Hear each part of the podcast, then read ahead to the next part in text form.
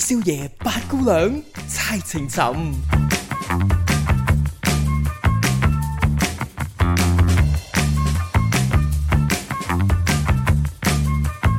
開始。我嚟啊唔係啊，你唔使講三二一嘅咩？ ！Hey yo，what's up？You are listening to 猜情尋 Tell 哎 me 呦 why talk show。 Tell me why Yeah，brought you by 四少爺 and 八白姑娘。嚟，喂，點解唔 hello hello 咧？原因係嗯，好我想悶我咯，係咪啊？ exactly，我 À. 水瓶座嚟噶嘛，你下下要我用同一嘅，唔係啊，本來我唔係諗住咁悶㗎，啊我諗住好啦，大家坐低聽故事，然之後我哋可能我哋坐低離開咪咁嗱樣唔嘅好。 咁，我唔想咧，我知你嗰個嗰個職嗰個衰樣係乜係嘛嘢，你唔好下下會當當我我哋係細路仔係嘛係啦，唔好下下當咗我哋係細路仔咁樣。喂，真係講翻誒好啦，講翻啲好消息先啦。嗱，譬如我哋做咗四集啦，三集、四集，上咗四集，上咗四集，咁啊做好咗就唔好止多四集集嘅係。啦。咁 嗱，我哋上咗四集，無論有幾多人聽緊或者聽過都好啦。最奇怪咧就係而家個 ranking 咧去咗誒、呃中唔係唔係唔係中國，sorry 啊，香港誒、嗯呃加拿大、美國冇啦，得三個咋。嗱，咁我就想知啦。嗯，希望聽眾幫我一個忙。如果你喺英國聽到嘅，俾個 emoji 都好。我淨係想好奇怪，點解英國冇人聽咧？你有冇朋友英國先？誒、我暫時唔。係誒，你知道道我冇俾朋友知道我做呢個 show，因為我出賣太多人啊嘛，你可以俾你屋企人知㗎，都唔得啊都唔喎。得屋企人出賣仲 多，但屋企人你出賣咗，佢哋冇所謂嘛。費事啦。好似我上次同你講家機人都票，係我已經唔想俾佢哋知咯。嚇啊點解你秘密翻去咁樣唔㗎？係啊，費事而家嘈啲巴 閉啊！嗱，如果咧有英國嘅聽眾聽到，俾個 emoji，仲有你頭先啱提到嗰個澳洲，如果澳洲有人聽到，俾一個 emoji，我淨係想知道我哋嘅聲音有冇去到咁遠啫但。嗰個澳洲可能係我個 friend 嚟嘅，啊切，我唔中意做咩？啊呢咪叫做馬？又唔係做馬咁，我有喂唔係啊有朋友即聽係㗎。我想聽下我有我哋啲朋友係我哋 fans 嚟㗎嘛。啊、我知道，但我想聽下啲唔同嘅人，即係真係唔識我哋嘅，本來本來咁樣咯。然之後咧，聽到呢啲之後，俾個 emoji，我睇下啲聲音去到邊度，嗯，好唔好？咁最近我哋都收到有聽眾嘅留言嘅，咁就哎呀，讚好下八姑勁娘啊！嘅。誒，唔好咁講，唔係 啊，我就想咧，其實大家嘅意見咧，或者或者有合作咧，唔係最誒合作嗰啲可以遲啲先。唔好咁啊！喂人哋嚟到我都唔唔推得係嘅我知啊，即係話，即係話我我，但係我哋而家即係 ranking 咧，望落先做咗即係一三幾個禮拜啦，嗯四四三四個禮拜啦。咁我覺得誒，都我都好安慰嘅，即係大家有支持。係啊，咁但係咧，我都覺得即係誒，我想大家多啲誒同我哋有互動，因為始終咧就唔同誒做電台嘅時候咧，有即刻有有有聽眾發短信上嚟啊嗯嗰啲咁樣。咁我哋我都會我我誒呢個直播咧係喺我嘅計劃當中嘅，但係未係咁快，同埋咧，你知唔知以前我哋做電同埋台有時咧？差嘛，因為我哋知道咩人聽噶嘛，即係梗係嗰個區域噶嘛，係咪？所以咧啊係冇啦乜冇乜話要估啊，或者冇乜嘢要，咦？我知你唔知，或者你知我唔知。係啦，但係而家係世界性咧，即所係以譬我而如家就差停尋啦，係要啦要估啦嘛。估你喺邊度，然之後真係估你唔到啊。然之後我哋又可以交換下信息，幾好啊！係啊，所以咧，大家咧，即係再一次誒、呃鼓鼓勵勵同 埋 鼓勵大家有有啲即係你想同我哋分享嘅古仔，係啦咁你可以因為而家有好多方式啦嘛，咁喺嗯我哋嘅即係我哋嘅誒呃 podcast 面，無論 Apple Podcast 又好，Spotify 好，係啦咁你可以撳仲入有個一 link 個嗰嘅度，去 Instagram 又得，誒、仲有一個， email 又得。仲有一個講到我都就唔記得 叫咗咩 kickboxer，咩啊？嗰、個唔係啊，嗰、個 KK Box 係我哋嗰、個誒嗰、個唔可以留言嘅咩平台？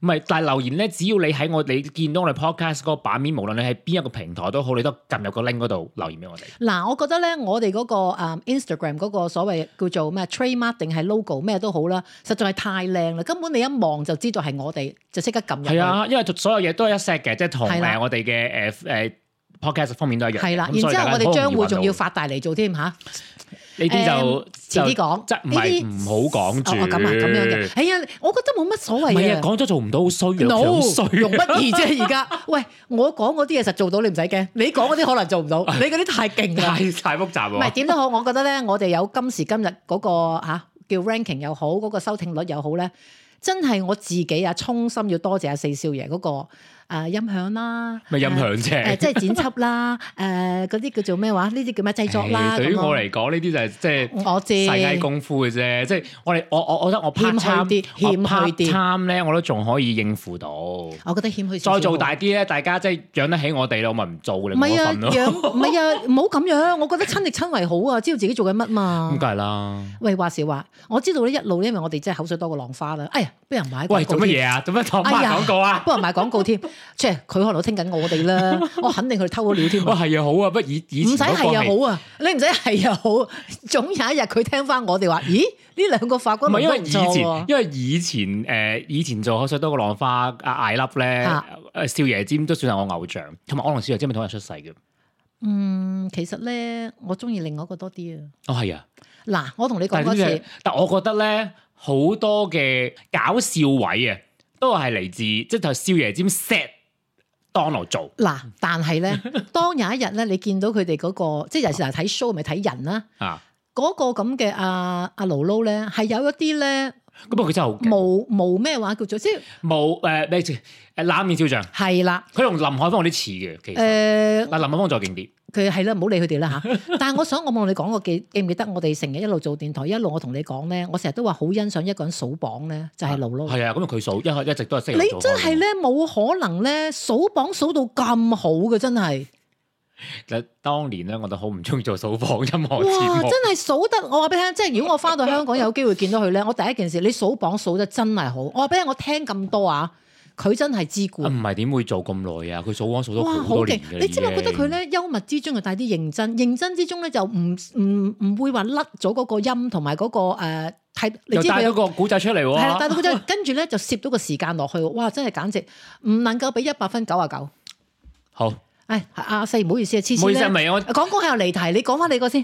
呃誒，唔好意思，因為咧我我我今飲日緊咧湯啊嘛係嘛係啊，因為咧我就 podcast 咧，咁我就要嘗試下我以前做電台冇做過嘢啦，譬如話飲湯啊飲咁啦湯，啊、飲酒啊、唔食係緊下次嘢輪到我同大飲酒家㗎啦。分享下。咁同埋咧，今日咧要多謝翻馬姑娘啦，因為咧我哋上一集咧就講咗話要誒食呢個嘅咩嚟㗎七錢一丁嘛，係咁所以咧佢今日終於買俾我，其多實唔謝係晒終。於啊，根本好鬼容易啊。然之後咧，我再唔好買意思，啊啲因為咧，我我我就算好似我今日咁，我去行我去行都揾唔誒到超市咧，即係華人超市咧，我唔係揾唔到啊，我係唔會行去嗰個拎，唔會行嗰一辣嗱啊。，咁咧，你知我人就最衰一樣嘢咩咧？我好中意食零食噶嘛，但係而家都開始戒咗好多啦。咁咧，但係一定會唔會漏走咗個零食部噶嘛？咁我見到買咗零食之後咧，我發覺哇，實在太想介紹俾啲人啦。咁你知唔知我俾你嗰啲零食咧係每一包都唔一樣，仲係啊限定，即係嗯你你知日本啲嘢咧嗰就限定嘅意思，譬如可能淨係秋季有，淨係呢個月份有咁，我冚唪唥買晒啲限定俾你。哇！咁即係我去日本可以買少啲你死嘢啦梗，跟住仲有台灣嘅咧，又唔賣得廣告啦。嗱，台灣有隻誒蛋卷誒啦唔嚇使啦，大家都知㗎啦，嗰個真㗎蛋卷係啊。 ，OK，佢喺台灣原來有咧好有有，因為我去過佢嗰間專賣店，原來我咧喺。台北嘅時候。香港都有。咁咧，然之後咧，香港啲人話俾我聽好貴，但係我可以話俾大家聽，好貴我咩而家數下，我食咗我諗五個味道，最好食嗰樣嘢，但係買唔即係入唔到境嘅就係、肉鬆。喂，你覺得嗰啲佢啲最好蛋食卷咧，同香港嗰啲咩唔同啊？嗱，第一件事人哋好多塵啊嘛，哦窒窒窒窒窒窒窒咁咬落去咧，哇，鬆化，同埋佢個味真係好真。嗱，我俾你嗰啲咧有晒噶啦，花生醬有花生味，然之後嗰、個呃叫做咩啊？不如咁啦，我陣間攞上嚟先。呃冇啊，好大聲㗎，咬落錄去下 啊錄咁樣㗎錄下一集嘅時候攞嚟哇做，即係好好食，但喂係最好食都係嗰句肉鬆。但係咧，誒有人偷偷地俾咗幾條，唔好噶，你千祈唔好做呢啲嘢，真係好大鑊噶，唔好做 啊！肉鬆都唔打入境嘅。你傻嘅肉鬆唔入得美國境噶嘛？嗱，我響阿蒙你講過咯，温哥華點解我帶到啲牛肉乾、豬肉乾翻嚟啊？因為我嗰個真空包裝嗰只牛係寫明係響加拿大，因哦，咁即係哦，我就唔知喎，真係。為咧美國我有佢就好俾佢入嘅。哦，因為咧我誒加拿大咧有樣嘢咧係好，即係我一直都想買翻嚟咧，但係我就食完之後，我但我上一對上一次去咧，我就即係係幾六月份嘅時候去過一次誒 Vancouver，咁樣我就好想去誒 Costco 去揾就係三文魚乾，咩牛肉乾三三文魚係啊，乾啊咁我就食過一次喺加拿大食過一次，咁我就啊點知我對上嗰次去揾唔翻，但對上嗰次因為我喺啲急事，即係屋企嘅急事去咗，所以就冇再行其他喂，我店。想問係煙韌啦定係咩㗎？誒、呃其實佢同牛肉乾、豬肉乾好似嗰類嘅。係啊，嗰類咦，但係咁好可以好食試㗎喎！你送走一流啊呢啲。係啊，但我唔知道可唔可以帶翻嚟。不過當然上次我都揾唔到，咁所以就直頭講唔講帶翻嚟都已經冇咗嗰個魚喎。魚乾得，因為我朋友帶咗炸魚皮，魚皮啊？魚皮得，即係肉唔得，咪海我哋鮮得唔。係，我哋唔想散播假消息，咁大家咧就誒要想知道咧，啊自己 check 啦係係啊，美國海唔係關網站好簡單，我成日都 話啦，譬如咧啲朋友攞翻嚟食過好食，咁啊梗係即刻又 check online 啦，custom 嗰度啦，俾唔俾過？嗯咁我以我如果我冇記錯咧，嗱，如果有咩就 correct 我啦。誒、海鮮乾嘅海鮮就得嘅，即係所以點解可以帶得嗰個叫咩我乾真係魚唔柱啊？我真係唔知啊但好多好多時我都唔嚇！夾。但係一樣嘢好得意，你千諗萬諗都諗唔到，有一樣嘢帶唔到入境，由加拿大過呢個美國果皮，點解嘅？係啊，果皮係唔得但係唔嘅。係 dry，我都我都話唔 fruits 咩明屬於啦。嗱，其實咧，你講真，如果你去到嗰啲尤其是外國鋪咧，你買嗰啲咩啊啊乜乾都有啦，乜士多啤梨乾、車厘子乾，乜乾都有，都係生果嚟噶嘛，係咪？係咯。果皮唔得，咁跟住今日本來要講咩㗎？ 你你嗰壇嘢啦，我推咗你四集都未講，你仲話好講得未啊？我冇所謂㗎，你知我好容易一插插入去㗎嘛。唔係我咁發現當然我咧手頭上有幾有幾單 case 嘅。嗯，因為我發現咧 喺人嘅，即係我哋嘅生活當中咧，誒、好多時都係咁嘅，嗯尤其係喺誒美國啦，因為咧喺誒無論喺大喺大城市生活咧，嗯即係你喺香港啊、喺廣州啊，或者去到 New York 嘅時候咧，生活嗰個節奏太逼迫、嗯太急咧，你嗰樣嘢係。一定要做咗先再，即係一定逼逼住你去做做做做做，你唔會好似喺度咁好超啊，係啊，整整下其他 Layback 啊嘢，唔你得就㗎唔記得係啊咗，即係好似係啊我哋有個話題講咗，我哋已經寫低咗㗎啦，我已經。係啊，唔係啊，係嗯你就唔好意思啊，因為我成日可能真係真係有嗰句啦，變咗咧，我我嗰啲嘢已經講晒㗎啦，我次次每一次嗰張單咧清咗㗎，但係到你嗰陣時佢仲，哎呀唔好意思啊，嗱今次好，噔噔噔噔，你先，誒、其實呢，其實呢壇嘢就好，即係點講咧，又唔算話好好笑嘅。但我唔知我朋友喺度晒命啊，定係咩？你飲水都唔可以大方啲嘅。其實你唔怕撞到個咪嘅，我以唉，你 知呢啲咧就係職業病咯，你記得以前啊，你話手踭唔好掂台啊，誒水壺唔好放落嚟啊嗰啲咧，明即係你做你入咗腦之後咧，你慣咗係咁樣做啊，但我而家我覺得真係 relax 好多嘅，即係人哋會接受，係啊喂咳咪咳咯係嘛，吞口都水咪係人吞口嚟水啫咯。嘛。哇！你睇我而家吞口水最靚另名一面 喎，哇！但係嗱，話又又死友誼開話題，誒唔好講啦，你再咁你樣講講咧。咗先啦，唔我想緊要話咧，嘅。其實我聽好多誒、呃、節目啦，無論電台好， 即係嗰啲啦，總之係 Yeah，其實好多人吞口水都唔唔擰開噶啦。係咯，有咩問題？我頭先講嗰個節目，目，其中一個最紅嘅人，佢都冇啊。咁佢唔需要啦嘛。我覺得唔係幾好噶，真噶，聽得出唔係幾好聽噶，即係嗰啲嗰啲咧，或者我哦嚼嗰啲梗係唔好啦，嗰啲就唔係係禮貌佢啊嚼嘛就係吞咗口水嗰下，我意思。哦，咁冇計啦，佢真佢真真係要避下啦，因為嚼一聲其實係係啊好即係你淨唔禮貌係你㗎淨嘛係聽到佢接嗰下，跟住吞口水啊！所以我覺得我都係保持翻我哋你教過我哋嗰啲嘢，啊咁專業啲。 O K，好嘅，多謝好你啊。啊，講翻你嗰度，唔好意思啊。如果再係咁，就今日因又為講嗰唔個到朋友咧就好笑嘅，我唔知佢喺度晒命定點嗯嘅。咁佢有一日咧，佢就喺誒 Instagram 度發咗個誒 video 俾我，仲要我睇，哇十分鐘嘅 video，哇我心諗而家仲有人睇十，即係我不過我嗰陣時係誒喺條街度，即哇係佢個 join gym 嘅車度，我就話我冇理由睇呢十分鐘，我話嗯我話準備落車我要去 gym 啦，不如咁啊，等我去完 gym。我上車翻屋企嘅時候係啦係得啦十分鐘，咁應該差唔多啦，咁樣睇晒嘅啦應該可以，即係聽晒啦，唔使，因為嗰個 video 係我我立咗下就即係可以聽嘅，唔使睇嘅，因為佢冇啲咩畫面，佢係純粹佢就一個嗰個但個標題咧就好吸引我喎，個標題咧就係叫做 Love Bombing，Bombing，Bombing，sorry，Bombing，哇！我真係要唞一啖冷嘅空氣。點解？ 呢個觸動到你咩？個個啊，冇冇冇冇，標題繼續繼續。我嗱，我真係俾你講先，我費事一係啦啊陣間插咗咁入跟住去。然之後咧，佢就後邊加咗句，佢話咧睇完呢一個嘅 video 之後，YouTube video 之後咧，佢就話：我覺得我成日俾人 love bombing，bombing，sorry，成 日都 OK，咁你即睇晒未？係唔愛情轟炸。係你你咁係我啊就睇完咗之後咧，我就喺度開車，即係誒 YouTube 咪喺度聽啦，聽聽又開車聽聽聽聽，我就話呢度有啊，真係嗱，我想問下你啊，佢憑乜嘢覺得自己係？唔係佢俾俾人幫，係咯，我就係話係啊咯，俾人轟炸咯。係咯，唔係點樣啊？即係邊一種屬於係呢一種咁嘅行為咧？嗱呢種嘅誒愛情轟炸嘅係啦係啦行為咧，其實你好中意你。死啊你！就 一定嗱，你聽我講完就知你真係好中意。點解咧？因為中意做誒、呃、愛情轟炸嘅嗰啲人咧，即係主動嗰個人咧，即係即係即係主動嗰個人咧，佢係不停咁送好多禮物俾對方啊，仲要係唔貴唔送，好名貴嘅禮物啊，對你好好。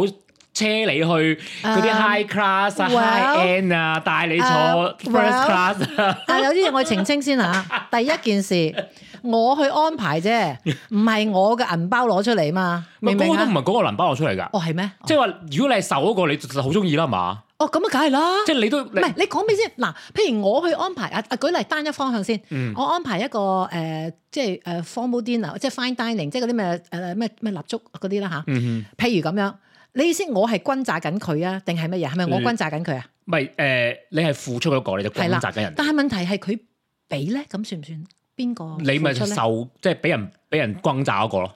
哇！我咪雙方面嗱，我去安排呢個就我轟佢，唔係唔係唔係，咁啊唔係唔係唔係唔係，咁就已經冇。如果你安排係唔會形成到轟炸嗰個局面嘅，哦。即係對方全部做晒，你哦唔需咁啊要付出任咁我何我嘅通嘢。常你知我淨係咩嘅啫，我淨係做前嗰半，後嗰半多數人哋做嘅，咩叫錢嘅冇後半？即係我係安你排啊安排，但係人哋俾錢嗰係啦啲，你梗就係啦受咁樣。梗係啦咁但係如果而家唔使你安排，又唔使你做其他嘢，佢幫你做晒，俾啊埋錢，得，但係佢個水平去唔去到我嘅要求，如果佢得咧，得咁啊計，哇！ 淨咩反應咧，傻仔。嗱愛情轟炸做愛情轟炸嗰個人咧，即係裝炸彈人啊！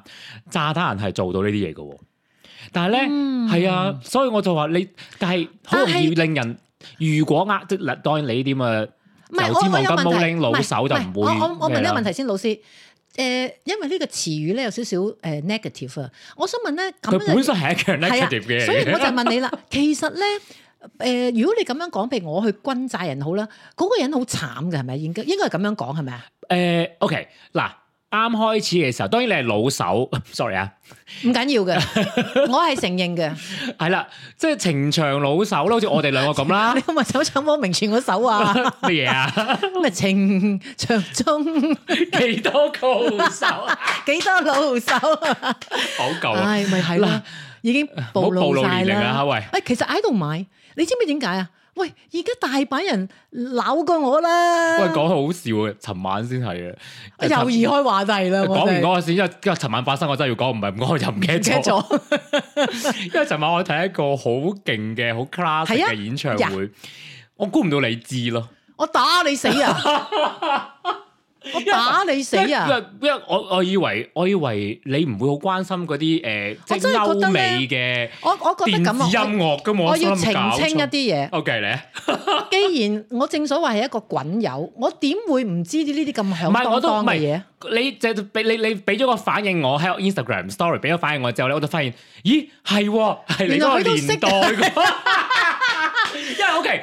Pet Shop Boys 咧，完全唔係我嗰個年代嘅，我知道，因為我得啦當年得 做啦，唔使成日強 調嗰嗰啲年份啊！係我俾你聽，由而家開始，我哋一路講都唔好講乜嘢。你睇下啲人聽唔聽得 出啊？衰多我哦唔係啊！，我好多朋友聽完都話，我我稍微講咗下你嘅年齡範圍俾佢哋聽 咧，佢話聽唔出喎。喂，哦係咪玩嗰啲遊戲啊？估啊估估四咩？十至四十三係啊，嗰啲咁玩啊？係啊唔。好玩呢啲啦！如果我唔係，我唔係俾佢估，我即係話俾你聽你嘅年齡範圍，跟住佢話聽唔出喎，咁我費事爆你哎真咁實唔係，年紀其實啦我真係唔係，即係我都話咯，而家咧因為實在太廣泛啦，無論任何一個範疇咧，我見到好多都好勇咁行出嚟之後，我就發覺，切有乜問題啫？係啊，唔係啊，嗱琴晚 Pet Shop Boy 最咪就緊要係你咁咯陪我玩。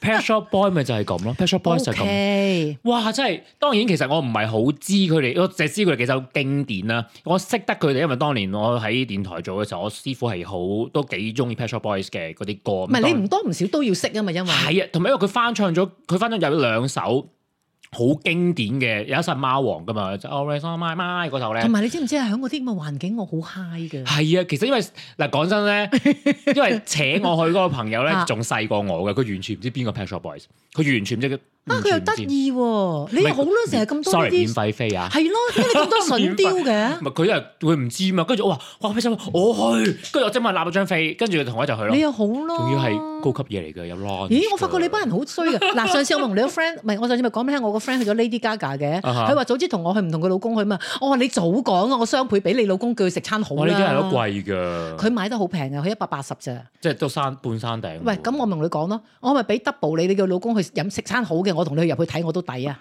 心你知唔知炒到幾多錢啊？七百幾啊，唉，下次下次我同你去呢啲啊，流晒汗添。我揾到陰公我揾到我可以揾到平飛嘅。同埋咧，我咧係呃誒一去到呢啲咁嘅有音樂啊，同埋嗰啲有燈光嗰啲咧，我就即刻嚟料啊！你有冇記得咧？我哋做節目咧，有時你咪播啲夜場音樂嘅，哇！我就真係覺得咧，實在太有 mood 啦。咪有啲好嘢，太太又太衰係咪啊？ 係啦，唔係講 Pet Pet Shop Boy 咧，琴晚真係即係誒， 唔係啊，我覺得我你又嚟咗題啊。啊唔係咩，我未講完呢個嘛。哦，好啦好啦，好啦咁我就 Pet Shop Boy 咧睇完之後，即係唔係睇完之後，即係咧我睇睇完成全場咧，即係基本上咧我個 friend 可能我可能係最。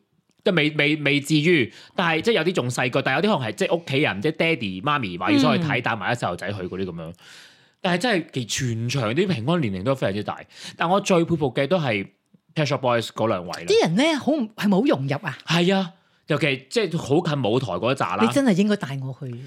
我唔知嘛我，話俾你聽啊，有同埋我一都得張年咧，飛啫嘛。我翻香港咧，即係天唔好話唔好，即係我我聽嗱，我陪我家姐去睇朱咪咪，哇！但係喂，我我都俾你想聽睇下自己。 但你記唔記得我成日同你講，我翻到嚟之後同你講，你要欣賞人哋啊，即係係啊，第二日我哋再講呢。但係我同我另外一個家姐去睇我嘅偶像林奕匡，但係而家新到個偶像啦，但係姓林嘅林家謙。林家謙就好耐已經係我偶像，出第一隻點樣寫我偶我像。話俾你聽啊！我真係因為佢嘅歌而認識佢咧，真係好真嘅呢啲。即係我唔係因為佢個人而認識佢，我係因為啲歌認識佢。林奕匡都係真係雙林啊！係啊，揾揾揾揾日你去做下音樂節目啦唔，係啊，我想翻香港 咧，誒、睇演唱會。唔係我即係我想揾個中間人，你知我都有啲咁嘅瓜楞騰騰楞瓜哦哇，你好㗎犀嘛。利噶嘛，我中想我想環訪問佢哋啊！幾個。哇，你想訪問佢哋上次你記唔記得我訪問咗嗰對 band 啦、啊哦，我知我攞知咗我知翻嚟我知聽啦係啊，但係係我而家想翻去咧，拉條線咧，嗱而家聽到嗰啲唔該自己啊，快啲鋪頭啊！咁我就想拉條線咧， 做一個訪問，然之但後我播冇得咯。做咯，得你做唔咯。係我哋播嗰陣時，咁啊係啊，係咯，我好想做。嗬！一係咁，啊，計埋時差，然之後一齊訪問佢啊！好易啊，好啊，我拉咗我線話技俾你術聽。做得嗱，到㗎。而家宣佈啊，林奕匡、林家謙，哇，你你又講我做唔到啊唔？係咁我又咁樣試下噶 咋，冇個。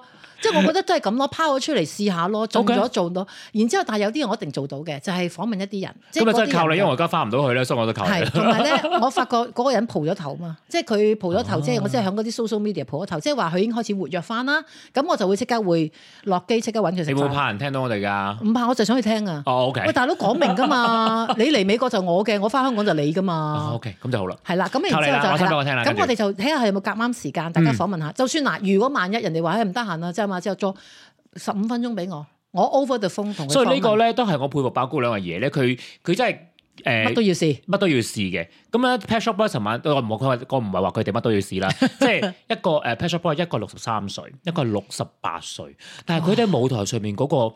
風之嗰個風姿、嗰個 energy 真係，即係係啦我冇睇過佢哋以前啲演出啦。嗯但係講真，如果話俾你聽，佢六十幾啦，差唔多七十啦，真係完全唔會睇得出，即係起真係碼犀利。講句再衰啲咧真係，經典你唔會嫌棄啊！嗬，係啊，冇錯，你會真係拍手係掌啊，哇！真係好犀利，即係係啊呢個係即係我覺得即係你唔好話年紀大嘅係啊人做唔到，即係嗰啲拍你真係要好欣賞呢一啲人。同埋一真定係啦，佢好認真處理呢個表演，然之後梗係操晒啦。好啦，好啦，我係哋啦再講翻係啦呢，愛情光炸咧，嗱，啊譬如琴晚 Pet Shop Boy 咁。個係如果個人即係轟不停轟炸你，嗱，好似尋晚演唱會知道你中意睇嗰個演唱會啦，嗯咁佢咧就買最貴嗰只 launch 飛，即係好似係琴日我去嗰係度，咁啊咧就佢入，仲要嗰只飛好勁，好勁嘅喎，喺誒嗰個場地咧就 Trade Centre 啦，就哈哈係哈嗯金州勇士隊嘅主場啦，咁咧嗰個嗰個飛咧係你有佢有專屬嘅門口入去嘅，跟住入到去咧哇！呢啲就咁嘅貪慕虛榮係最係唔啱我。同嘅 private launch。死然之後入到去個 launch，OK 嘢食咧，我就唔會話佢好多款 hot dog 啦、熱狗、呢啲唔重要，炸雞，係嗰個咩 environment 啊。係啦。然之後咧，嗱，佢一嘅一邊就係嗰啲誒點講啊，主菜。一邊就係嗰啲咩沙律啊、哇芝士啊，我係飲酒嘅。阿四啊，最緊要一樣嘢係你最中意嘅 open bar，哎呀，四任飲啊，真係係。 唔係嗱，我本身唔飲酒嘅，但我去到嗰個 moment，我都嗰覺個得氣氛啊，係唔咪係啊？我唔係我唔想嘥張唔想嘥張免費誒，飛你唔嘛使揸車啊？唔使揸車啊，我哦坐火車啊嘛嗰日，因為我哦後尾我朋友車翻我翻嚟，啊，醒目啊！咁我就真係我我我我跟住我見佢擺幾支酒喺個誒嗯嗯喺喺個面喺個嗰個 counter 上面啦，咁我就望下啲紅酒，望下就我見到哇 champagne 喎法國嘢喎，又唔知上唔係飲乜啊，你中意飲上上面，我麻麻地唔，係上面冇容易冇咁容易醉啊嘛，好高噶。係係咩？我搭誒我嗰日飲咗少少大半一半大啊，半杯啦早知都你 OK 婚禮嘅嗰日我拱多啲俾你飲啦。我唔醉得啊嘛嗰日，我我我我如果我有得揀，我都想飲下嘅，即係我唔醉得即係嗰日，即係嗰日好多哎呦我好多角色嘅，冇辦法啦。如果唔係再我講醉埋，係啦，咁啊即係佢即係 love 愛情光炸嗰啲人咧，就嚇會做即係做到令到你好沉醉喺嗰個被愛嗰個阿環四境。，我都係想問多一次啊！意思你係咪話咧？如果個人轟炸緊我咧，佢就俾呢啲咁嘅 treatment 係我啊？啊，咁我係受嗰個嘛？係咪啊？係啊，我我你得會唔會喎，愛上佢啊？我直頭會中意啦。你咪你咁啊係啊，中意你會唔會覺得？你會唔會開始覺得哇呢個人真係好愛我喎咁樣啊？有幾個 point 啊， OK 乘機講埋我哋即係對關係啊、對愛情嗰啲諗法係啦。第一，我成日都講一樣嘢，嗰啲係咪我中意先？咁啊，即係乘機睇佢了解我啦，係咪、嗯嗯哼水平啦？如果知我中意，哇，原來我好中意呢啲咁嘅貪慕虛榮嘢啊，中意飲酒嗯食翻幾急，唔係幾急幾粒芝士咁樣啦，好啦，即係好了解我啦。第二，如果佢做一啲嘢係令我開心，點解唔好啊？嗯係咪啊？哼，咁、當然係咪有下文㗎？見你咁，啊梗係啦。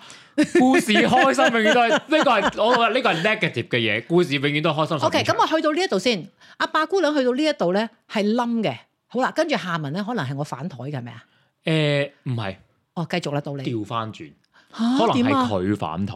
係點啊？我嗱會點啊？嗱，先講我先我先問你呢個情場老手先。假如有人咁樣對你，係假如有人咁樣對你嚇，嗯你你佢不停咁對咁樣轟，即係俾啲你想要嘅嘢，又 high class，又好錢攰又成。啊！唔係啊，你驚唔我？係，你會唔會真係愛佢啊？講緊愛啊！即係你覺得我生命中一定要有呢個人，我冇咗呢個人唔得嘅。睇埋其他 package 例如有啲咩 package 你要睇嗱，譬如佢係咪同我交到心咯？嗯即係呢啲嗱，當然呢個叫生活情趣，同埋呢叫娛樂啊嘛，大家啱玩叫志趣相投，一定係高分嘅。嗯但係問題話交唔交到個心，係咪溝通到？哼，嗯因為你知我哋一路成日都講溝通溝通。哼，即係即嗱，香港人好衰㗎，溝完都要通㗎嘛。咁即係我我可唔可以同你講到嘢咯？係啊，喂，你最通兩通幾次係㗎唔嘛好就唔好唉就。咁你諗下，如果我 同你講唔到嘢，喂，下半場你點啊？自己揸住杯酒自己飲啊？唔會㗎嘛。係啊，唔係嗱，呢啲咪就係你情場老手會識嘅嘢咯。理智係咪啊？我少少係你明點講？睇得出嗰個 誒需要。嗰個點講啊？即係嗰個人對你做你咁多嘅嘢，你 end up 其實因為如果你要揾另外一半嘅話，你嘅目標係揾另外一半，你會知道你嘅目標目標同目的係乜嘢，你想要啲乜嘢。咁但係如果唔係情場老手嘅時候咧，佢哋啲人就會覺得哇呢個人好了解我啊，俾到我需要嘅嘢我就全部瞓晒身嗯啦，啊瞓晒身落去啦。咁然之後會點㗎？然之後咧，佢就你就慢慢發現原來咧做愛情轟炸，即係轟炸人咧，即係炸彈人即呢係誒幫佢安排個嘢，係個啦，人即係俾嗯即係嗯付出嗰個人咧，原來其實佢所有嘅呢啲付出咧，佢需要回報。其實佢所有付出咧，佢係要表現自己，並唔 Show 係 off 有少少係啦。因為其實咧做成日做愛情轟炸嘅人得嚟，當然可能佢有條件啦，即係起碼有錢先啦。嗯，我明你意思咁啦另外一個原因就係其實佢哋係一個誒心、心理學家講㗎，心理學家嗰個研究發現咧，原來做愛情轟炸嘅人咧係有少少自戀傾向，同埋有少少自卑。會唔會佢就係話俾你聽，我好勁㗎，我得㗎，係啊我會識得擺呢啲跟俾住你咧㗎。，佢當你瞓晒身嘅時候咧，佢就開始慢慢咁樣 control 控制你嘅生活。唉，唔使驚，嗱，我知啦，你係啦你你肯定唔會啊嘛。唔咁係但因為係我係純上自由噶嘛。係啊，唔係，但係有啲人唔一定，有啲人會覺得。誒佢有少少，譬如佢點樣 control 咧？譬如話，當你有少少誒唔順佢意嘅時候，哎咁呀，佢就會有少少，佢就會開始發脾氣。哦，我明啦，即係其實佢有少少咧，係一定要嗱，譬如好似咁，佢俾呢啲嘢你咧，你好中意，你唔能夠要求之外，或者又唔即係佢哋唔可以多要求到係佢係做啦唔到嗰啲係啦嘢。，咁跟住然之後咧，佢哋會嗱喺嗰啲誒炸彈人心心裏邊嗯嗯咧，嗯，其實佢哋係扣分制嘅，佢哋唔係加分制嘅。好慘啊！我今日咧講完扣分制，似唔似日本人玩遊戲嗰啲啊？ 好鬼似佢啊啊！，佢即係佢哋喺你心目中，佢佢佢已經轟炸完，即係佢咪轟炸，佢一路轟炸你。哦我明但啦係你誒，你喺佢哋嘅心目當中咧，咁你咪譬如話係一開始係一百分嘅，咁因為唔你一係啊百分，我知所啊以佢不停轟炸你咯。積分制啊！嗱，佢一路擺分落去，積分制累積咗啲分數之後，開始咦？誒、駁嘴喎、扣兩分。係啦，咁就啊發脾氣喎扣三分扣扣好啦，咁開始咧就慢慢慢慢褪嘅時候咧，黐線咁咧佢就會有可能嚇好 dramatic 咁樣，突發然癲間 no 消失。喺你心目當中消黐失，當然我哋呢啲老手就覺得你咪消失咪消失咯，我我都玩完啦我都怕係我都玩完啊啦咁樣。咁但係有人唔係噶嘛，我就會癲啦！即係啦係曾經何止捧到我咁高，然唔之後係啊，就仲要係佢瞓晒身啊嘛，已經覺得哎哎呀呀呢個好愛我，哇嗰個嗰個傷害咧係好勁噶，喂嗱，即係雖然你話你成日提醒我。啊節目唔好講咁多私人嘢， 嗱但係你知有啲嘢咧，你要有時引述下自己嗰、個嗰個叫做咩啊？唔係家底嗰啲叫咩背景，嗯先有嗰個所謂說服力，同埋嗰個叫做誒、呃收聽係嘛，即係唔知點啦。嗱，譬如好似我同我小朋友講咧，從小到大我成日同佢講咧，每一個人啊，因為我驚佢拍拖會癲啊嘛，每一個人咧。只不過過客嚟嘅啫，一個 visitor 嚟嘅，嗯會嚟會走，媽咪都係，係嘛？哼，係咯，好啦，到佢真係拍拖咯喎，咁我梗係問翻佢就係記唔記得以前媽媽同你講過咁樣啊，係咪啊？佢話：，唉，visit 都要講幾耐噶嘛。 佢話：咁誒 season 啦，定係 annual 啊，即係每一年啦，定係點噶嘛？我睇下點先啦，睇下 season 過唔過到先啦。 咁啊，我話：咦，咁都啱喎，即係佢都係見步行步，同埋唔好咁諗咁諗得咁美好啊。我所以有時覺得咧，即係嗱大家都知我喺北加州啦，即係我覺得咧細路仔喺美國咧係比較誒、嗯、實際少少飲湯啊，實際少少就係話唔好咁多幻想啊。即係佢哋個幻想唔係喺戀愛嗰度，佢哋個幻想係喺生活啊。譬如佢哋會做一啲譬如 camping 嘅時候會做一啲好好誒 creative 嘅嘢，但係佢哋喺 relationship 嘅時候咧，佢哋比較 realistic 啲嘅，我覺得誒咁你你因為你有兩個小朋友，即係兩個實際啲係實咪？際啲你睇得到啦，咁我就唔知啦。咁但係我我我覺得咧，但係對一啲真係喺情場或者對愛情有個期望、有個力頭講幻想嘅人咧，誒、我諗會對佢哋最造成好大嘅傷害。嗱，我舉例一個笑話俾你聽啊！我以前咧曾經我小朋友咧，即係細細個就拍拖嗰陣時咧，咁我就梗係你知阿媽嘅話點啊，同阿小豬出去拍拖，咁啊食飯你夠唔夠錢俾啊咁樣喎，咁佢就話啦，哦自己俾啊咁樣，咁我就話即係吓 AA 啦嚇咁我話吓，咁好似唔係幾好喎、跟住佢點講啊？佢話如果佢要我俾得，咁咪啊出少啲 咯。邊有咁多錢啊？咪咯，好實際喎，係咪啊？好啊係啊係啦。咁啊，小豬咧，鑑於大家都係烏水 Sir 對烏水 Sir，就大家有人出啦嘛，可能你麥當勞我去 Burger King 咁，啊又買檔又買唔怕過呢啲嗬。唔怕係。啦，咁久而久之咧，大家就好知道啦。譬如好似而家大個咗啦，揾即係有個就有人工啦，係咪？咁啊，大家都知啦。譬如我哋咁樣嘅人工去邊度食咧？我哋可以偶爾一次豪一次，但係唔係可以成日豪啦。或者咦，我哋又進步咗咯喎，我哋加咗人工啦不。過 A A 制咧都已經係好耐，即係我唔知我唔知香港嚇，香港好難，真係好難。係香港真係好好難難。但喺喺廣州誒、呃即係我開始去誒、呃去約會啦，去 date 嘅時候咧，喺廣州我都有唔係，你應該講年紀。嗱，如果講真讀緊書嘅，你點唔 A A 制啫？係咯，我就但係到做嘢，大家都差唔多知道個環境啊嘛。嗱，你唔好講咩，譬如我哋細個哦咁，但係呢度都係男，即係我呢度誒，呃係咪應該都係男仔出係嗱，應該 anyway，就算唔出晒嗰餐飯，都起碼都請飲嘢。同埋咧嗱，仲有一樣嘢，我覺得大家如果去到拍拖咧，嗯你多多少少知嗰個個經濟能力。咁偶爾大家好一次梗係得啦，嗯但係唔會話日日同你日開支走咁噶，係咪啊？咁所以我覺得就係要體諒咯，呢、個真係尊重啦，叫做。係啊，所以我話其實從小咧就應該多啲同細路仔講關係啊、溝通啊，咁你咪知道大概會點咯。唔係話佢有事先講啊，我覺得歡迎收聽八姑娘唉湊冇咁講啦湊仔育兒，唔好咁講啦育。兒因為策略咧時間，我有時咧唔係啊，因為有時你有冇發覺真係㗎？譬如有時同我啲朋友傾偈咧，佢哋會好 upset 佢細路仔做咗啲關於拍拖嘅嘢。如果我講俾你聽，你直頭想笑㗎，你會例如咧講嚟聽 下，我我又出賣人啊係嘛？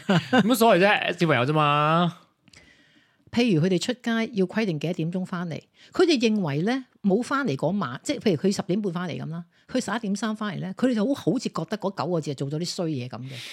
咁我就幾多睇歲啊？咁當細然到就係十六七啦。你知我哋而家呢啲 OK 嚇，咁我哋就話啦，有好多嘢唔係一定夜晚做嘅，係啊，係嘛？佢望住我碌大隻眼，你唔好同我講笑啊咁樣喎。我話你唔好咁認真啦、啊即係我意思即係話，我第一句説話就係話，你唔好對呢一個細路仔嗰個關係咁認真先。第二，你係咪應該唔好對呢件事咁認真？你點樣同個細路仔講啊？第日嗯誒你問佢咯，你九個字去咗邊啊？咁 啊，係咪先？所以我覺得你平時又唔同佢傾偈啊，平時就唔同佢講呢啲嘢，係咯。然之後一次呢一啲都九係個平時，字。呢啲都係平時嘅教育噶嘛，哦唔咪係係咯話你唔係話你嗰一刻出咗事先嚟教育，唔冇係，同埋一樣嘢就譬如好似好簡單，譬如你話呃誒佢出街，喂夜咗翻誒 test 我嚇，我鎖呃我我唔使鎖門啦啊咁，你好似覺得佢唔係你唔係 check 住佢夜翻，只不過我唔使做嗰個動作就係鎖門，係咪啊？係咧，移開咗少少話題，咁佢真係以為有時真係你講真，你咁樣講佢咁樣信嘅啦，有時唔好諗咁多嘢噶嘛。誒、話聲俾阿媽聽先，喂十二點先翻啊，OK，咁你咪得咯，算啊咯，咁你嘅第日先講咩事啦。係咯。即係我覺得要咁樣慢慢嚟，所以我所以我都好感激咧，我我父母就得誒，我大咗之後啊，都十六七好歲，鬆因為動係咪對你？誒，因為我上讀咗大學之後，我當日咧，佢哋就開始。當然，我讀緊高中，你知喺誒廣州喺嗯喺中國讀高中咧，你因為要高考咧，所以其實你冇時間拍拖如果你都唔可能冇時間拍拖，但係你冇時間做其他嘢，因哇！為你好認真讀書啊，你唔係因為你誒全世，因為你誒、呃即係尤其全世界都係咁嘅時候，你即係 peer pressure 啊嘛，你冇辦法嘅。我哋嘅 peer pressure 就係冇男朋友啊。咁你哋犀利 啲咯。咁我唔係，咁我冇計啊嘅。同埋同埋，我係當年誒、呃我哋屋企第一個大學生嘛。哎呦，派手掌，咁壓力好大嘅，而家周街係啦，係啦而壓力好大嘅，咁所以咧就唔好咁衰啊！周街係乞人憎，而家係周街啦都唔係㗎。你周街有個都唔係嘅。唔好，我覺得大概率都嘛，周街都係明嘅。 咁咁啊而，家好似可即係兩下口都有咁，係有啊，個有個咁但碩士啊。係而家就即係即係即係而家就誒點講啊？即係冇冇辦法，以前就講以前冇辦法做咁多嘢咯。嗯，即係而家就即係我大學到大學之後，咁啊時間鬆動咗，咁但係我屋企人都覺得你讀得大學啦，就唔理你咯。係啊即係好衰㗎你你嗬知道唔係又未知道好衰，知你有交係大啊。，係咪啊？你交咗最基本嘅係功啦，課啊？就話哦喂，誒、我今晚夜啲翻同朋友出去玩咁，佢哋幾都 OK，好啊係真係係啊，真不係過我話俾你聽啊，即係唔係年差嘅年代 parents。係咪唔一樣咧？嗱，最近咧我有個，你知我啲朋友啲嗰啲嗰啲年紀，即係嗯嗱而家咧叫做話想離婚，其實真係你知好多。如果我哋嗰啲啊老手嗰啲女嘅 幾次啦，啊唔係，唔好意思啊，我唔係鼓唔係勵，我唔係鼓即係勵，即係我意思係。係即唔係好咁唔講係唔又係，即係我意 思話佢嘅年紀係後生啲。啊哈咁佢咧就可以話俾我聽，就話誒、呃譬如話啊，夫嗰啲叫咩啊，婚姻有問題。但係你知唔知原來而家啲細唔好話講細路仔，即係而家呢一啲誒應該咁講啦，嗰啲叫 early thirty 啦，佢哋咧即係。呢啲你就話離婚啊？咁佢哋歲結婚啊？呃係咯啊冇冇冇十幾，梗係廿幾啦。但係我意思即係話咧，當佢話俾我聽嗰個婚姻，佢話我覺得咁咁咁，我意思我 surprise 係乜嘢知唔知啊？譬如當我問佢講，不如咁講啊，你有啲咩可以做啊？而家咁，哇，佢做唔做到一件事？但係講出嚟俾我聽咧，我就發覺原來而家人嘅諗嘢真係唔一樣。第一件事，你嗰度講講乜俾我聽啊？唔會分身家啩 ？Sorry 啊，喂人真係衰嘅真唔係。係，因為咧，我覺得而家又咁講，即係我哋而家喺呢個呢、個咁嘅直谷係咪叫做？嗯男女真係都幾叻嘅，大家都。哇所以你個個有六位數年薪啊，我係啊係啊揀黐線嗱，嘅。仲有一樣嘢，尤其是佢哋啲留學生咧，即係你大家都係供書教學咧，嗯所以好多嘢都係大家即係叫咩？誒、一叫咩？白手興家係咪啊？即係你一可唔齊理解啦？嚇，即係係啊嗯大家一齊建、建立呢個家庭嘅。咁、慶幸就係暫仲暫時未有小 B 誒小朋友。嗯佢話第一件事嗱，不如咁啊！嗱，我講一個你睇，你如果你嗰個年代會講乜嘢？你你啊咩？我嗰個年代唔唔係啊， 即係譬如話，佢第一件事我話咁，你覺得你有啲乜嘢可以做啊？而家嗱，而家你你知啦，因為我哋個心理學家教我哋嘛，如果你想幫人哋，就要先用個問題去係啦，問人問人哋，哋先嘛。攞咗 information 先至好去回應一啲佢係啦嘅想，因為知你咁樣乜都唔知，係啦係啦爭啱冇用嘅咁。我咁而家你嗱，佢已經講咗俾我聽，譬如啊咁咁咁啊咁啊，我咁你覺得你可以做啲乜嘢啊？你你你估啊？唔好講啊！你又估估係啊？你估啊？佢有佢佢有幾樣嘢講俾我聽，我真係覺得哇哦！你講係離婚之後唔係可以做啲唔係唔乜嘢？係唔係，佢想挽救呢段婚姻，可以可以做即啲係佢覺乜嘢？得佢話而家，佢話我覺得而家咧，我哋好似我坐低面臨一啲同佢傾咯，嗱溝通啦，係咪？係咯，OK，呢個啱係我第一個反應啦。係係啦，另外一件，繼續啊。溝通，然之後誒問原因咯。嗱，唔不係啊，過呢個應該係應呢個應該係已喺經知㗎啦嘛溝。通係啦，應該係係啦溝通嘅其中一個嗱，部分。因為咧，我通常佢即係譬如佢都都有啲嗰啲嗱，梗係唔方好氣氛啊，或者有啲咩冷戰啊，或者我唔知啊，即係你所謂我哋叫做咩啊，嗌嗯嗯嗯嗰啲叫咩啊，嗌，嚇即係你當然捱過啲歲月咧，你已經知道其實問題一定知嘅，係啊爭在改唔改到嘅啫同，。同埋你有冇心去解決咯？係啦，佢話咧，佢打算自我增值。咁我就問佢啦，例如咧，佢話我覺得係咪應該我要打扮下咧？佢唔係唔靚，佢好樸素，嗯，加上又係嗰句啦，work from home 啦。係啊。咁你見到嗱，你老公同你兩個都係，我諗坦坦白講，就算唔係睡衣都可能都係家服嚟嘅，即係可能 T 恤加短褲啊嗰啲咁樣，變咗好似冇咗嗰種以前咧拖住手仔出去食餐好啊，拖住手仔着同靚你啲都機會少係啦咗，所以咧嗱講係起即係所以咧 pandemic，即係我而家嗯而家即係我唔使翻工啦，嗯咁我就我都我次次去我哋嘅髮型師去剪髮嘅時候，我就話。喂，整個星期刺激好玩嘅啦，即係想有個啲突髮型破。係啦，即係可唔可以喺每一次都有啲係啊唔一樣？喂，你男人真係冇所謂喎。係啊，我就每一次都可以有啲唔一樣。跟住我起碼見住自己塊鏡，我日朝早起身刷牙，我嗯都即係有啲即係每一個月都有啲唔同嘅樣見下嗯嘛，唔使咁悶。雖然我唔使啊見人，即係唔使翻，即係但係我都要開 camera，但係我都即係起碼俾自己嘅感覺就係、诶有新嘢喎，有 refresh 喎，起碼嗯唔會覺得自己肉酸先啦，悶先啦。跟住佢有一個誒、呃 issue 咧，佢講得都幾好嘅。佢話咧嗱，即係通常啲人就話經濟要獨立啊嘛，係咪？係佢話咧，佢哋兩個一定係經濟獨立，因為兩個學你兩個話齋都係做 tech 係啦嘅即係嗯兩個都你唔使擔心，應該咁講係。佢話咧，佢覺得咧，佢哋佢話佢要經濟獨立，但係佢個方向係點咧？佢話我覺得我哋兩個就算有一個户口係即係一齊去經營間屋嘅，或者家庭咧叫做係咪？嗯我哋應該有自己私底下嘅嘢，唔需要俾對方知。呢個啱啊，佢就係覺得好多嘢知得太多，對方覺得冇咗個空間同嗰個自由。嗱，好簡單，你喺誒邊度啊？誒唔好講個誒咩？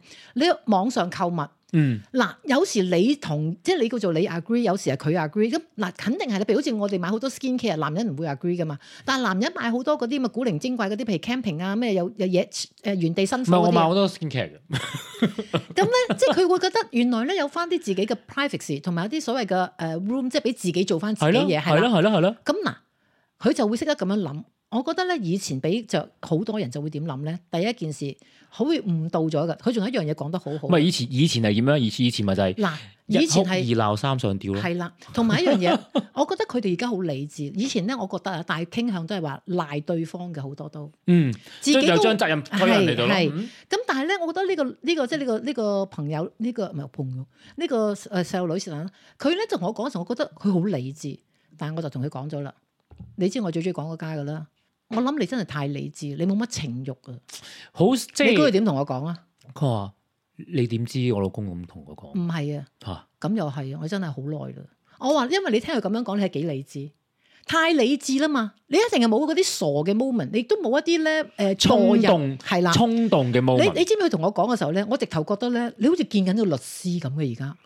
嗱，你諗下嗱，自我增值，誒、呃經濟獨立即係嗰方面嘅獨立啦，同埋溝通係啱啦，呢樣嘢係好正常啦。嗯所以我就跟手就加咗一句就話：哦，我覺得你咧太理智啊，你冇乜情慾啊。係咯。咁佢就話：係啊，我哋真係好誒耐。同你有冇問下佢佢哋當時識嘅時候，即係由拍拖到結婚，咁你你結婚嗱由拍拖到結婚，你都有個衝動先結到婚，你大知唔知哥啊！咧？就係、因為我咪大家想去講，我唔係成日都嗱，今次真係啦，pandemic。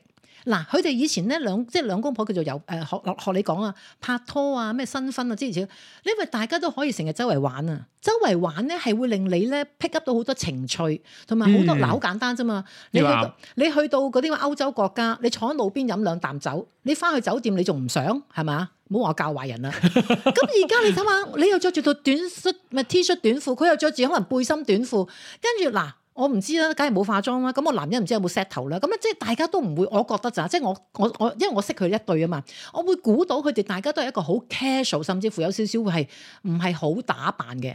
好啦，到禮拜六、禮拜日，你出街你做乜再打扮啫？你已經見到我最肉酸嗰個啊嘛，係咪啊？係咯，咁我就問佢啦，我話嗱，我亦都覺得一樣嘢係真嘅，你咁先得個卅出頭，係咯，你冇咁後可能生咧冇嗰個情慾啊，冇嗰個激情啊，冇嗰種即係你撩我，我撩你嗰啲嘢嘅。同埋一樣嘢，你因為呢樣嘢係唔公平嘅，但係我一嘅講，就算我自己係女人，我都覺得係女人嘅責任，因為男人係。要由你去引發佢嗰樣嘢想做噶嘛，唔會唔好少女人係誒因為個男唔係人引發到咁㗎但係男人都要受做主動㗎，咁佢唔想係，係啦，嗱，咪我咯好簡單，你試下冇理由個男人無端端，譬如唔着衫，女人唔會想㗎，係咪啊？呢個調轉，如果個女人突然間着一件吊帶背心，唔該喺你面前耷低身，咁你你話真嗰個男喎？人就會想啦。因為點解呢個係好即係你可以話好正常，都可以話唔公平，唔緊要，我覺得唔緊要㗎。最緊要就係話，我成日都話一個人點樣去辛苦經營又好，點樣都好唔緊要。其實最緊要乜嘢啊？就係話有冇人去欣賞，同埋有冇人去 appreciate，right？好啦，咁我就話嗱，即係呢啲正常啦。係啊，我話哦嗱，我哋我覺得同埋一樣，你咪要學唔好話學下自然啲。有時望下佢，即係笑一笑，單下個頭咁，真係係啊真係你覺得啊衰鬼啊！你真係啊，即係係同埋講下有係啲啊！呃國語叫你純一下他，即係講係下啊嗱打趣、你知唔知有時係打佢哋？花槍都要啦仲有一係樣嘛最好笑啊！好多男人其實係會錯意嘅，我話俾你聽。嗱，譬如好簡單，大家攤唔好話攤，我哋知我哋好懶嘅，咪一瀡瀡晒落 sofa 度睇電視 啊！好啦，你一瀡咗之後，搭一搭佢，秒一秒佢，我諗佢可能會覺得你哇做咩啊？係咯。即係係咪啊？就嚟唔係料㗎做啦一啲做一啲同平時係啦有啲咁多之後好細微嘅嘢，同埋你要就已經俾得佢誤會啊！你使乜？我覺得好得意個嗱，譬如有時咧關係上啲誤會咧，就要死都要解釋，死都要搞清楚佢。呢啲咁樣嗰啲叫咩未來唔係嗰眼啲去花窗咯，唔係啊！你眉來眼去係咯嗰啲咪俾佢估錯，有乜所謂係啫啊？，同埋喺屋一企下唔覺意，佢仲好大力抱你起你，你唔死緊 啊！瞓同埋喺屋企攤喺 sofa 咪度係睇電視啫嘛就。碌過去啦嘛。係啊，咪佢個頭個頭擺落去個大髀度做乜啫？真係黐誒冇線！咁冇咁，咁啊有少少即係有少少用功啊嘅少少。唔係我係咁嘅咪係啊嗱，所以我咪話咯，即係呢啲嘢有乜所謂啫？咁好啦。又調翻轉啦，咁當然我都主持一樣嘢嘅。如果我呢、個呢、個女仔，佢都會肯即係做少少跨一步。咁嗱，又睇下個男仔啦。如果個男仔突然之間一拖下你隻手咁，啊 good。但係如果佢係真係好似木頭咁嘅，你又去多一步先。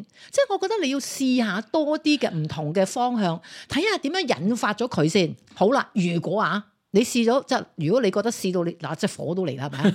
即係唔係嗰啲火啊？火都嚟啦，同佢講。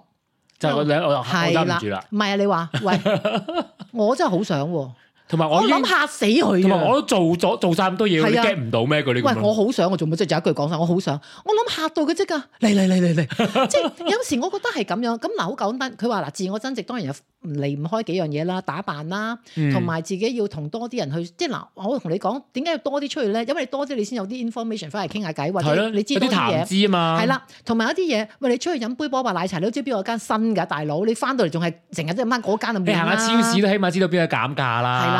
咁啊，跟住咧，即係我覺得呢啲嘢就係啱嘅。然之後你話溝通，我覺得咧溝通記住一樣嘢，唔好再問點解，同埋唔好問嗰、個誒、呃、發生咗嘅嘢。你應該係話你想唔想咁啊？譬如 let's say，如果佢話佢佢話佢咧就成日即係譬如好似好大安主義嗰啲咁嘢咧，咁我就話你唔好再話嗱，好似咁啊，食完飯啦，你又咁咁，唔好再講呢啲啦。係呢你啲嚟埋你問佢，喂，食完飯你想做咩啊？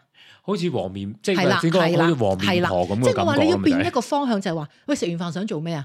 其實個心就想洗碗啦，啊 梗係嗱，你就睇佢點答咯。如果佢話散步啊，good，咁咪散步先咯，嗰碗又唔會走嘅係嘛？係咯，個係啦同埋而家有洗碗機嘛，做所咩以你我哋就洗誒碗冇咁啫？衰啦，好多地方冇洗碗機嘅。咁我就話洗碗都唔緊要，攬住佢條腰洗咯，做乜啫？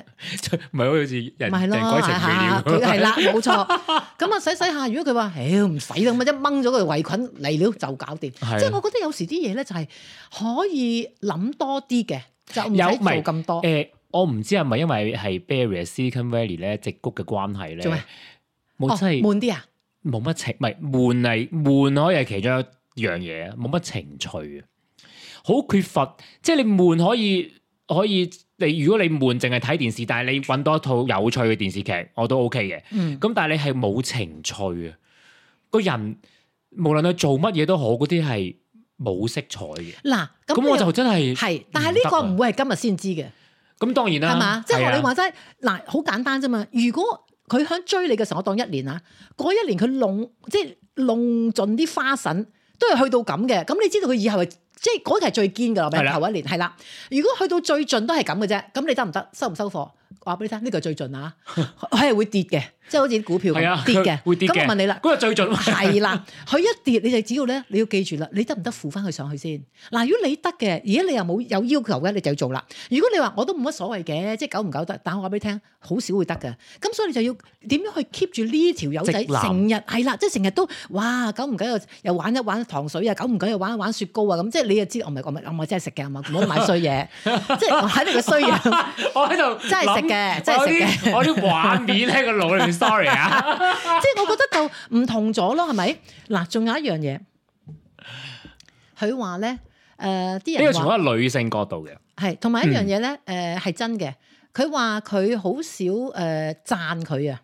嗯，嗱，其實我話俾你聽，我即刻就兜口話俾你聽，我你何嘗有讚過佢？係。咯，佢就話喎，點解一定係咁講嘅？我話，因所以為你指係住鬧人雙方㗎嘛，你指住你仲要手指指住鬧人，四隻唔手指指係住啊，自己你㗎嘛冇發覺黐線啊？你你你真係咧，我發覺真係嘅，有一個人成日讚你咧，你有時真係都唔係幾好意思，都讚一讚佢啦，真假一唔好理啊吓。但係如果一個人成日窒你窒窒下，你都火嚟都窒翻佢，係啊，係咪正常啊？嗯，即係唔係買個秤上去稱，而係真係人係人嚟噶嘛？我哋係咩七情六欲啊係咪？係啦，係咁所以我唔就覺得係人普遍咧，人都係中意人哋讚嘅。係啦，因為係一種正能量嘅嘢嚟噶嘛，冇冇邊會有人爭話俾人讚係啦，嘅即啫，係冇人咪爭嗱你俾人最 讚多你知道佢好假嘅時候，咪笑咗先，哼咁啊算係咯啊。咁佢收到咪得咯。但係問題就係話，如果佢都話你冇讚佢，即係話其實你都冇讚佢，係係啊係嘛？因為嗰啲嘢就係、尤其喺一對一一一段關係當中，雙方咧都係要付出噶嘛，即係你讚我，我咪揾人就讚你係咯啦；你又讚我，我咪揾啲嘢又讚你咯。嗱咁啫，嘛你知我哋呢種人做得呢啲節目咧，就係四個字啫，不吐不快 啦。咁咧，我最近發生一件事咧，就係我屋企嗰位先生咧，幾好笑嗱。咁啊，你而佢家不而家套緊你嘅不快唔。係，因為我想直接啲講啊。嗱，佢個唔係唔係佢不快，我覺得佢勁啊。我想即係俾個 example 你哋真係，因為你知我不吐不快啫，但我都係嗰啲叫做即係我要你尋揾求唔係真相你嘅。你你要你要揾個位入嘅。唔係，我一定要問清楚嘅。嗱，以前咧啊。帶出你嘅話題嘅，曾幾何時咧？因為我屋企人咧就主張誒、呃大家一齊搞嗰啲菜汁啊、水果汁啊，就就啊當早餐。係咁佢仲教晒我啲嗰啲嗰啲咁嘅，即係嗰啲咁嘅，佢 send 晒啲嘢俾我。總之我萬事俱備啦，只欠一個 blender。咁我就話我我哥仲要話你一定要買呢一隻，因為呢隻咁咁咁啊點都好啦。咁我同阿先生講，誒、不如大家一齊啊，因為大家都想健康啊嘛，啊又又係平低明。 咁我大家人都想健康，唔好食咁多點啊，咁啊佢驚抗疫肥啊之如此類咁啦。唔係我哋都中意身體好啦。嗯我咧唔知點樣講咗好多次，或者甚至乎即係哼，但都冇買到誒個都 brand。冇買個 blender，然之後咧就用翻一個舊嘅 blender，咁嗰個咧就真係稍微微弱少少，即係可能打下香蕉 啊、誒奇異果啊， 即係嗰啲即係你你根本冇牙都咬得爛嗰啲 OK，係咯啦。OK，咁唔緊要，咁啊過咗一段時間，咁啊我而家就 short cut 就話咗俾你聽，原來我係唔可以咁樣做，即係唔可以做呢嗯啲咩，啊因為你因為你身體嘅係原啦，因，咩菜汁唔果汁嘅唔識得嗰係啲所嘢。以有時我覺得咧，真係要因人而異。即係最後我就揾咗中醫啦嚇。好啦，最近佢去完玩翻嚟，就帶咗一個呢啲咁樣嘅慢榨汁機叫做。有啊、對唔住，新㗎慢榨汁嘅係唔係慢榨汁機，因為佢唔發熱啫，但係慢過萬金油㗎。跟住咧，佢攞咗翻嚟。你估我真係我我真係好心平氣和，你知我初初一定唔會發脾氣 嘅，之後就唔知啦嚇。喂，咁但我就佢話知唔知你唔飲得先唔嗰陣時係？問題唔喺呢度。哦咁佢就講我聽啊，我翻啊邊度啊，咁啊，嗒嗒嗒嗒講一輪嘢，咪攞咗個機翻嚟啦。咁我就話，我就話，喂，其實我想問你啊，即係大家咁，我我真係咁樣講，我話嗯我想問你啊，嗱，曾幾何時咁咁咁咁，但係你無動於衷。哦，嗱，你而家去咗乜乜乜，咁咧你嗰位朋友咧，即係當然又係新識噶啦。啊哈 咁呢位朋友同你講講下咧，你就同埋佢一齊去 shopping 買咗個機然之後翻買返嚟嚟，係啦。跟住我就話係咪是否有啲嘢咧？嗱，即係我想知道咩咧？係咪是否你唔係好 buy 我啲嘢啊？定係你覺得我講嘅嘢係毒藥啊？定係即係你知我講嘢有有時係誇張少少，係咪你驚我毒你啊？定係你驚即係會點樣咧？即係我想知啫，我即係即係我真係想知，即係你知我好中意喺個關係裡面，揾一個答案。誒同埋我中意思考，我中意係摸索多啲。嗯，你真係諗都諗唔到。個答案係咩啊？ 嗱，跟住咧我就話啊咁樣講啊，我仲專登，我真係放軟晒把聲，我希望戳到佢講真話嘛，即係誒、呃即係點都好啦。佢咧岌，即係佢唔岌低頭，即係佢好似沉思咁。我話係咪唔可以講㗎？跟住而家佢就話：我而家咧深思去考慮下個問題喺邊度。 我反省緊點解我有呢個行為？你話俾我聽，佢係咪叻到盡啊？犀利喎！你話俾你聽，你係咪咁樣？？跟住我就轉身就走去洗個機咯，係咪啊？有時真係嘅，我都服咗佢嘅，喂呢個呢個答案真係係啊好好係啊真係好有即拍係我直頭哎手掌我又冇拍手掌，但我即刻就 test 我啲 friend，我話呢啲咧玩唔過 啊！你話我老手，佢就就鞋手添 啊！跟住咧，我就喂就話，。我以為我以為佢已經喺你掌握之中㗎啦。誒呢啲就小事唔緊要嘅，真係唔緊要 嘅，榨汁機係唔緊要嘅，我係榨另外一樣嘢嘅啫。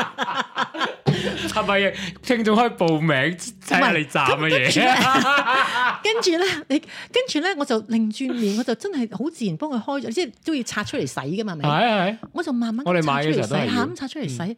我自己嘅心裏面諗，無可懈咩無咩激啊，無咩無懈可擊無懈可擊四個字。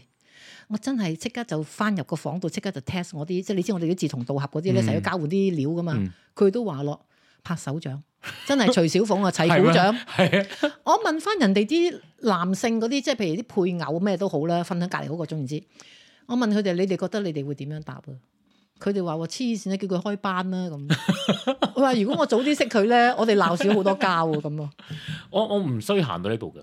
我點啊？你仲勁啊？唔係啊，因為如果你佢要講話三次講，我點解最近買咗啫？唔係啊因為講咗我三真係次啦嘛。唔係啊！我真係好想知點解嗰個人唔係啊！你知道我不嬲認為自己，你知我係 sales 出身噶嘛我？知我係不嬲唔可以話俾人聽， 我 sell 唔到一樣嘢，我好冇面噶嘛？你明唔明啊？點解我 sell 唔到佢？買嗰嗰嚿嘢係啦，嗰、個嗰個人 sell 到咧，我意思即係如果係咧，我就如果佢講到嗱，譬如 Dennis- 嗱，即係我講真，如果佢真係講到個原因俾我聽，我真係想認識佢呢個朋友，我想佢教我個 sales technique 啊，即係點樣會 sell 到呢一個咁樣嘅，即係呢一個個呢石個即嚇即呢嚿 sell 到你石。 sell 嗌嗌係咗啦三四次都 sell 啊係唔到啦嘅嘢，冇錯，跟住咧我就話啊，點知佢咁樣打完之後就唔使 sell 啦，算啦咁咯。 即係我我係欣賞嘅，真係欣賞。我覺得人即係我哋有我哋大家有啲技巧咁樣咯，我覺得真係係啊。好有呢個拋嚟拋去嗰個波 咧，好勁。唔係啊，因為我都最近都買咗個 blender 啦。咁啊試完咧，其實我哋就諗咗好耐，因為都有啲貴嘅，都要成幾百蚊噶嘛。係啊，係啊，貴嘢嚟噶嘛。咁跟住然之後咧，我哋諗嚟諗去咧，我就究竟我就話唉唔好啦，都係仲係有啲貴，同埋誒嗰陣時就屋企太細啦，就未擺得落啦。 咁我啱誒聽眾，我想插一件事，因為頭先佢就話佢煲湯嗰個咧就係嗰啲叫做 instant spot，即 instant 係 instant pot 係嗰唔係啊，係嗰個即係誒咩萬蚊鍋。誒壓力，你當壓力煲啦，啊一樣一壓樣力煲咁一樣咁用嘅啫係。因為我好驚嘅，其實講真，我好驚佢嗰個爆炸啊嘛係啊，咁 anyway，咁佢咧就話俾我聽，誒你買好好用啊！我話唔係啊，我真係唔想又再擺一件嘢喺我 counter 度啊！即係我唔知你知唔知，我唔中意有嘢喺個 counter 嘅，即係我唔中意哦係啊係啊。譬如咁，當然有啲嘢梗係會喺度啦，譬如個多士爐梗係喺度係啦啦，誒嗰個水樽梗係喺度啦，微波爐我哋嗰度啦。即係其他唔係啊，微波爐升高咗嘛。啊我我我我唔大我微咁我啊，微即波係爐多我擺我意思餐係我唔係好中意有，即係我叫呢啲叫電器啦，啊啱係電器。我唔係好中意啲電器喺我 counter 度，咁我成日抹嗰陣時候要拎高佢咁啊。繼續，唔好意思。係啦，咁咧，咁我哋就講咗好多次，咁啊試完咧，我哋話有一次係好想決心買，因為咧，我哋去完誒、呃行山啦，咁跟住咧去咗一個呃誒好、高級嘅地方，入食咗個早餐，嗌一杯 smoothie，嗯仲要係即係冷健康咧，protein 哇，好啊貴嘅一嗯高杯。high protein 係啦，誒，講俾聽講俾聽眾聽啊，譬如我哋美金一杯呢啲咁啊，普普通通幾多錢啦？我覺得有時真係 too much 嘅，嗰真杯係。十差唔多十一二啊，嗱，我而家插少少啫，好快講一句。我最近誒、呃去一個普通嘅茶餐廳啊，即係講真，真係一啲都唔係一個特色嘅普通嘅茶餐廳咁啫啊。香港香港茶餐廳因為你知我哋呢邊茶餐廳真係係冇啊，乜水準唔嘅，得我講好多次水準真係啦好。差，但係點都好啦，都人係餓噶嘛會。我嗌咗一個焗豬扒意粉，我已經係拎走，即係話我唔使俾 tips 嘅。我唔知啦，聽眾話俾你聽，而家我哋呢度咧係自己咧自動擺咗二十個 percent 誒 tips 嘅，因為佢已經唔使俾你揀咩十八啦、廿幾啦、二十起碼起點啊，二十係起點，跟住可能廿二、廿五咁啦嚇。我已經唔使俾 tips 檔，我張單係二十一個九毫半，即係廿二蚊，廿二蚊美金一盒焗豬扒意粉，即係一百差唔多六十蚊港紙。我哋唔好淨係講嗰個啦，我成日以以咩咧，以呢邊嘅越南粉為基準嘅。十七蚊一碗啊！而家，係啊，我知啊，連埋即係連埋你話 tips，連埋如果坐低食啊，連埋 tips 連埋所咪以廿蚊咧，，我嗰日見到香港嗰啲人嗰啲劇集咧，有嗰個常餐咩特餐嗰啲係咯咧，哇！我好想飛翻去食嘅啊真係，哎咪你總係飛翻 去啦。唉，我真係日日都食佢。係啊，咁所以咧，就因為嗰杯 smoothie，我哋就諗咗好耐，就唔都即係想誒買啦，反正而家有地方擺買啦咁樣，咁啊卒之噏咗幾次，咁我心諗，跟住一咧佢突然間 text 我，喂，半價 on sale，哇！係即啊係同一個嘅，同一個係啊 model 嘅，係啊。跟住我就話哦買啦咁，我就 order 咗啦。跟住 order 咗佢就好好 surprise 喎，仲要佢話你我買咗咩？我話你噏咗咁多次啦，唔買喎。嗱咧你幾啊？你睇下你幾啊？嗱，所以咧，我覺得你都噏咗咁多字啦， 係唔係？同埋一樣嘢咧，真係嗱，我唔知你會唔會覺得，真係一杯咁嘅嘢要我十幾蚊，我買咗好多水果翻嚟啦，不過真心啊，我用嗱我唔啱唔係 sell 緊嘢，但係真心係我買咗翻好飲嚟幾一個禮拜啫，真係用咗用咗禮用咗一個禮拜啫，真係唔係即係話打出嚟好飲啊，係真係好方便我。問你，我知唔知一個奧妙？你想你個 smoothie 係好 creamy 點樣雪凍嗰 No 啲雪到 five freeze 嗰 No 啲誒水果？No，唔係咩？一條聽住啊，一條你中咩意先得嘅？一條 frozen 咗嘅香蕉，唔咪就係話擺落去雪係個個㗎，即係唔你啊，你用嗰啲 freeze 咪即係你用 frozen 嗰啲水果㗎，唔係唔係，但係我哋香你蕉用係真嘅。係梗係啦唔。係啊，我意思即係話嗱，你用真嘅水果打啊嘛，但係嗰啲水果就算你擺咗喺 freezer 再攞翻出嚟，佢都唔會係 creamy 嘅，只有雪香蕉係啦。哦嗱、，好好嘅，譬如咧，有時咁啱個誒，可能冇奶啦，或者冇咩都好啦，咁你會加水，水就好似有少少希特拉啦。你一擺一條，所以咧好多人點樣咧？好多人咧買嗰啲呃誒誒講誒講咩 Costco 咪成抽先嗰件，係啊，買一抽擺咗去 freezer 先，你幾時冇即係你需要 creamy，你就掹一條香蕉擺落去。我諗你要 creamy 梗係啦，但係如果係你啦想但係好好簡單，譬如話你想做 Starbucks 個星巴克嗰種咩咩咩咩咩星星乜鬼話，中文叫咩啊？Frappuccino 啊，哦，嗰嗰種嗰啲搭放碎冰就得噶啦，嗰啲就好簡單嘅。好啦，我諗我有少少肚餓啦，我哋要真係唞唞啦。喂，咪住先，嚇你賣廣告喎，唔係啊，唔係哦，你要講 OK 誒、其實而家咧，如果聽眾想聽咧，唔係你可以去我講 Apple Podcast、嗯 Spotify、哼，係 KKBox。 yes，仲有有新嘅最近，我最近加嘅，唔係其實我唔係最近加嘅，因為啊，係。哦係啊，你講過嗬， Google Podcast，係啦因為其實我哋一開始就已經放咗落去，但唔知點解咧，Google 咧搞咗好耐先至，即係先至唔知點解先至開始攞哇我哋嗰啲 data 入去佢哋嗰個 podcast 嗰個平台嗰度，哇，佢真係蝕底咗好多啦，冇我啊係唔係？哋。但可以聽 翻嘅，聽開之前聽翻我啲嘢，咁就 pod 呢個就 podcast 嘅好處咯。 OK，咁有四個係咪？而家有係咩咯啊誒唔 Apple 止，唔係 Podcast 其實唔止，但係主係要咯嘅四平個台就係 Apple Podcast、Spotify、誒 Google Podcast、誒 KKBox。係啦 KKBox 喺美國可能少啲人用啦，咁通常都係誒香港、台灣、新加坡。嗱，然之後大家我真係都想你啊嘅，譬如咁當然留言大家可以交換嗯個信息啦。但係如果唔留言，我都好想知道大家俾個 emoji，let's say emoji Hong Kong 或者 emoji 都係 emoji 留言係啦。㗎，唔係啊，即係如果唔想啊，或者唔想講嘅，即係淨係聽我齋聽，唔緊要，我淨係想知道譬如嗰個地區性去到邊度。係因為誒我都收到誒，其實我喺個後台咧，Spotify 後台我都可以收到大家嚟自。你好似有故事喎，聽到咩故仔你？收到故事喎，冇啊！你講咩故仔？啊留翻下次先講啦。係唔係我我哋已知經啊？即係你過晒收咗鐘嘛，所以我哋要寫低咯。哦，係，我哋要寫低好啦好啦係好啦我嗰哋啲下次留翻，再我哋唔講係，我哋要誒開翻一個專門一集，就係收集大家嘅故事故事，咁就講翻攞出嚟講，好，唔可以唔可以，即唔係可我哋以唔唔可以輕視我哋誒聽眾聽眾嘅嘅故故事事，係啦，好啊，哋好我哋會認尊真重嘅，我哋好處理認真處係啦理，尊重你哋。係啦。咁好啦，咁今次去到咁上下先啦，我哋係啦下次再傾啦係。啦，記得啊，記得啊，記得發誒、關注我哋係啦嘅 podcast 啦，同埋咧 follow 我哋嘅 Instagram 啦，同埋咧就係、發故仔俾我哋嘅。好啊，好啦，拜拜，拜拜